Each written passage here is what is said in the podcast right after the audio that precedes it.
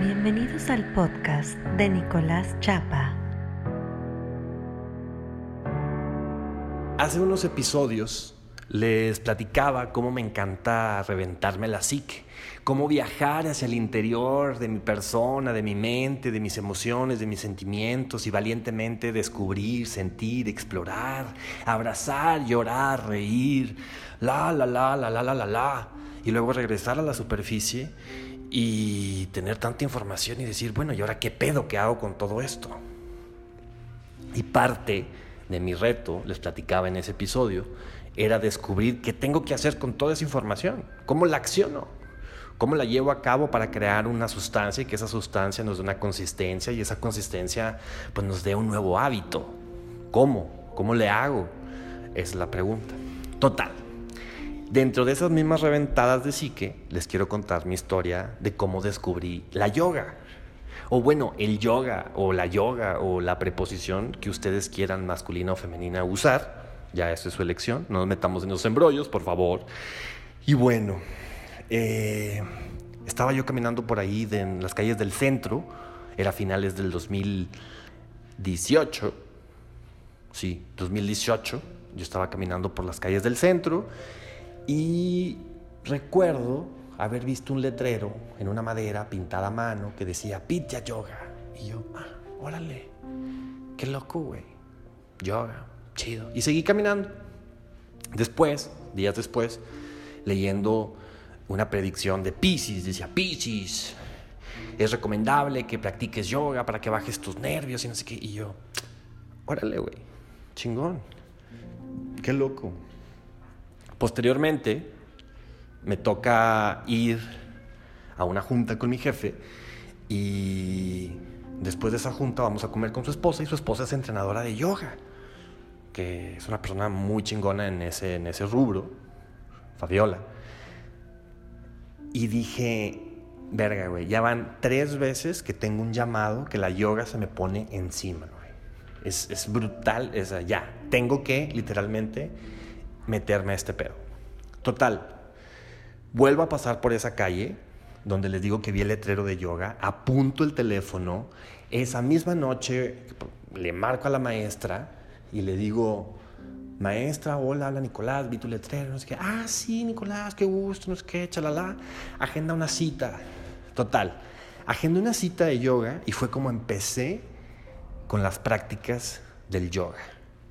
Cerré el 2018 súper omnibulado, o sea, no mamen, si me reventaba la psique, sí, pero no sabía que me la estaba reventando y como no sabía, era peor, entonces de la verga, ¿no? Posteriormente tuve un 2019 muy oscuro, de muchos procesos, de muchos vicios, de mucho sabotaje, pero yo no dejaba de ir a yoga. Y entraba e iba a la yoga y aprendía y pagaba y perro boca abajo y guerrero uno. Iba descubriendo a las mujeres porque siempre he tenido puras mujeres compañeras de clase. Y veía cómo cada una se esforzaba y cómo yo me esforzaba a hacer esas posturas de yoga.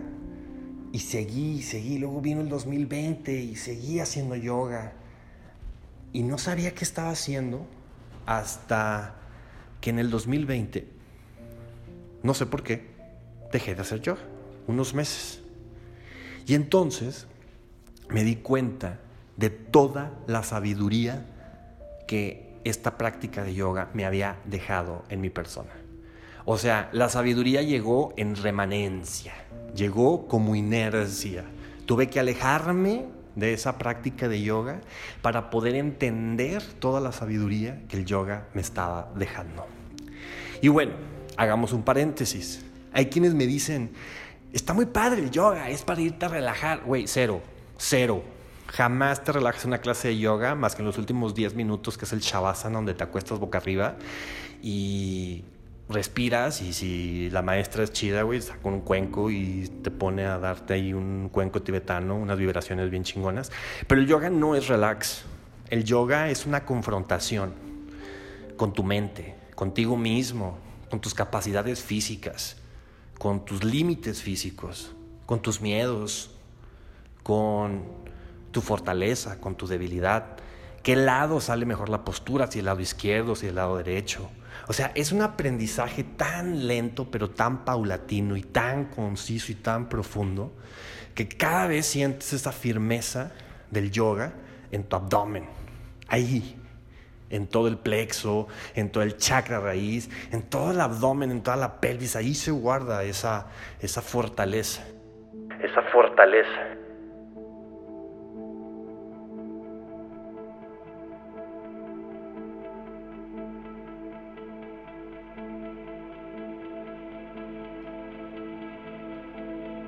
Y luego vas ejercitando la mente para ir abriendo y despertando la glándula pineal, el tercer ojo, que a veces está muy dormido y a veces está abierto y después podemos hablar de eso en otro episodio. Pero aún así, que tengo ya casi tres años y medio practicando yoga, cuando me preguntan qué es el yoga, no tengo una respuesta, güey. No la tengo, porque todavía no la he descubierto. Lo que sí les puedo decir es que hasta ahorita le he perdido el miedo a muchas cosas. Le he perdido el miedo a soltarle el control a la cabeza y pararme de manos. He tenido mayor apertura de pecho, que es donde se guardan las emociones. He tenido mayor apertura de garganta. Puta, ayer me aventé una clase donde me abrieron tanto la garganta que fue cuando empecé a hacer estos podcasts.